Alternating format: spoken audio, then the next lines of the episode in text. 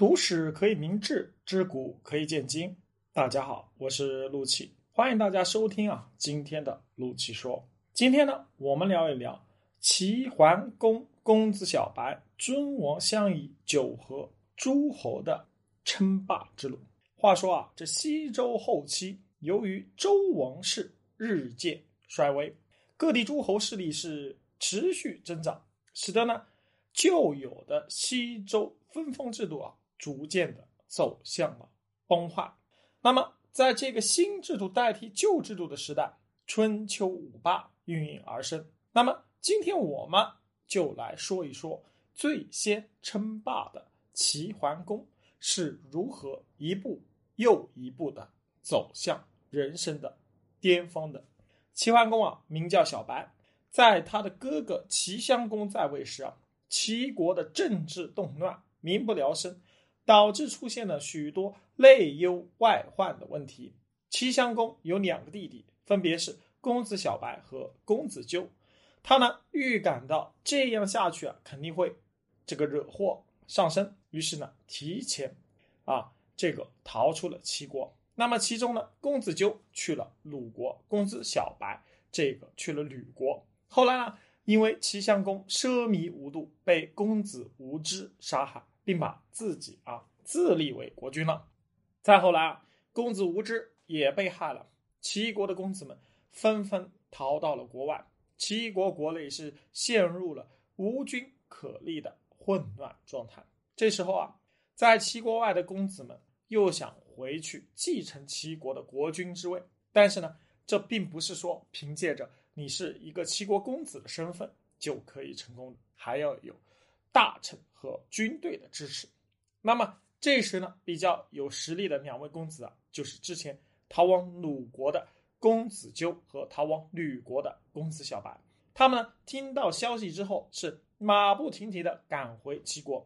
公子纠呢，还做了两手准备，不仅安排军队护送自己回国，还派了一支军队去拦截从吕国赶往齐国的公子小白。果不其然呢，派去的军队。和公子小白的军队展开激战，辅佐公子纠的管仲为了除掉后患，一箭射中小白的衣服。公子小白啊，也是个聪明人，直接落下马，假装被射死。当管仲和公子纠放松了警惕，在去齐国的路上啊，放慢了速度。结果呢，他们到齐国之后才发现，公子小白已经先他们一步来到齐国，并继位成为国君。他呢，就是后来。大名鼎鼎的齐桓公，那么齐桓公公子小白继位之后啊，面临着哥哥留下的烂摊子，他呢决定励精图治，让齐国在自己的治理之下恢复强大。那么我们知道，一个国家想要让它变得强大，最重要的是什么？人才。于是呢，他问一直辅佐自己的鲍叔牙，应该用何人为相？鲍叔牙给出的答案是谁啊？用。管仲为相，管仲我们知道，当时两个公子争夺七国国君之位的时候，他是站在公子纠啊一边的。那么这个鲍叔牙让公子小白用自己的仇人为相啊，他觉得是不可思议啊。管仲不久之前还想对他是除之而后快，怎么能用自己的啊这样的一个仇人担任自己的相国呢？不过鲍叔牙却说了。管仲这个人有真本事，想要治理好齐国，走向称霸之路，就必须任用管仲为相。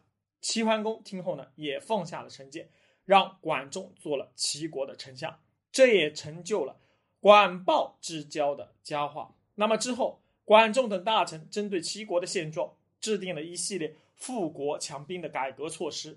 这些改革呢，涉及到多个层面。首先，政治上整顿吏治。认为官员必须要有德行、功劳、能力，这样才能使国家更加强大。管仲还整顿了行政管理，细分出了行政领域，让官员的责任更加具体。经济上，他重视工商业的发展，反对竭泽而渔的发展方式，不能过分的破坏大自然。这和现在可持续发展的理念呢，非常的相似，并且呢，按照土地质量的好坏来收税，抑制了贵族的权利。保证了私人土地的收入。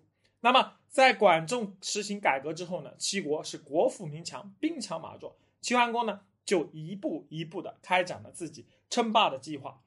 那么，首先呢，他征讨周围小国，树立自己的威望。齐桓公想想起自己当年逃亡的谭国啊，谭国国君没有以礼相待，而谭国又是强邻鲁国的啊这个附属国，于是齐桓公便出兵攻打谭国。但是我们知道，小小的谭国怎么可能会是齐国的对手？谭国啊，很快就被灭掉。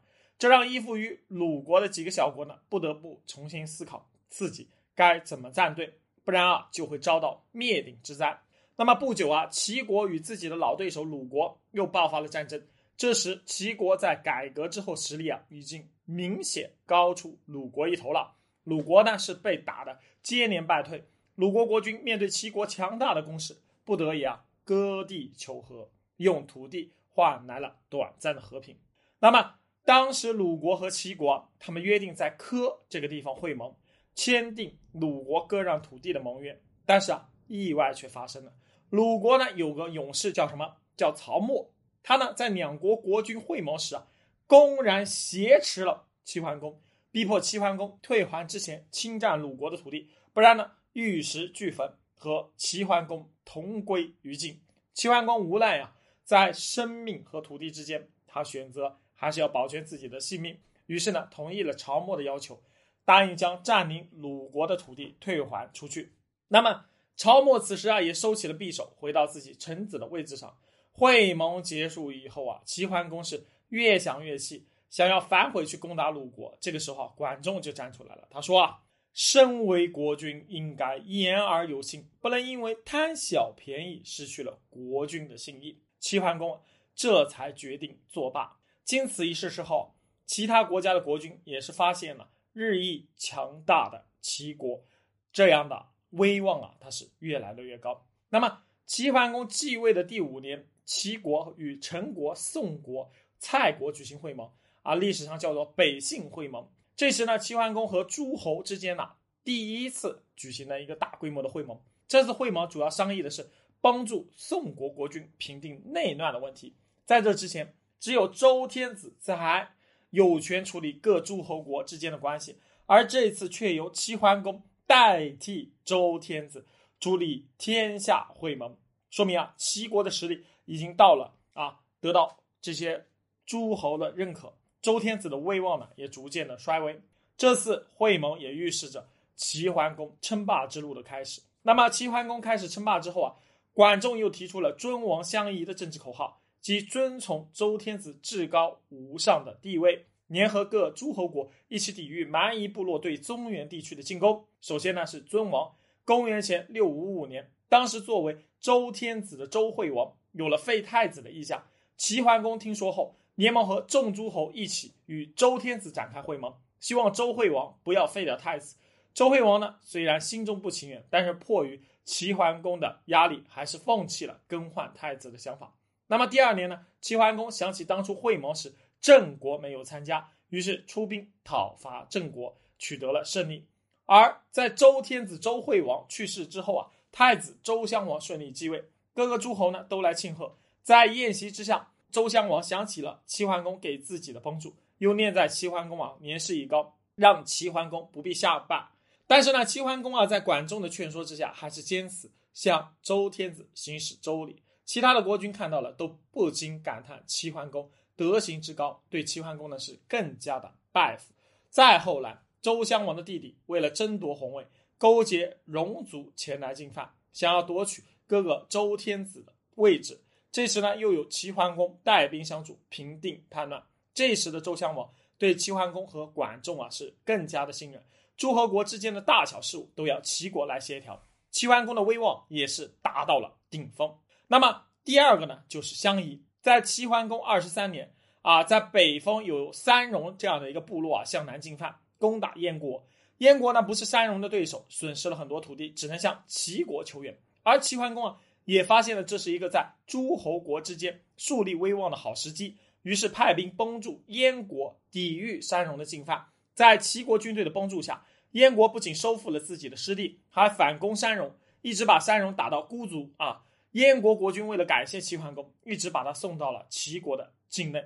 这时啊，齐桓公表示按照周天子的规定，国君之间相送不能超出自己国家的边境。燕国国君已经到达了齐国，于是齐桓公就把燕国国君所经过的齐国土地全部送给了燕国，并鼓励燕国国君要有所作为，认真遵守周天子的礼仪规章。这呢，我们就可以看出来齐桓公他的高明之处。虽然自己白白让出了一些土地，但是呢，他宣称自己仍然是以周天子为尊，恪守周天子的礼法，让许多诸侯国都对齐桓公更加的尊敬，进一步其这个确立了齐桓公春秋霸主的地位。那么，除了燕国以外呢，魏国也饱受戎族的这个侵扰，甚至险些被灭国。齐桓公呢，也是大方的出兵。帮助魏国啊击败了前来进犯的戎族，也增加了啊齐国的威望。同时，南方的楚国也不甘示弱，想要扩张自己的势力范围。齐桓公啊又出手抑制了南方楚国的进攻，将楚国赶回南方，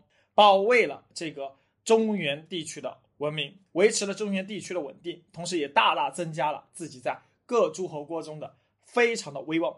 那么这里啊，就像。一群大一个大哥带着一群小弟，中原小国谁遇到问题都找齐桓公这个大哥帮忙，齐桓公也乐得帮助他们。小国受齐国的保护，齐国收获了威望，各取所需。这个时候啊，齐桓公的权威甚至已经超过了周天子。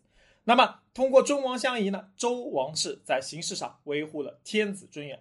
纵观齐桓公的称霸之路，这和齐桓公个人能力是分不开的。他作为春秋首霸。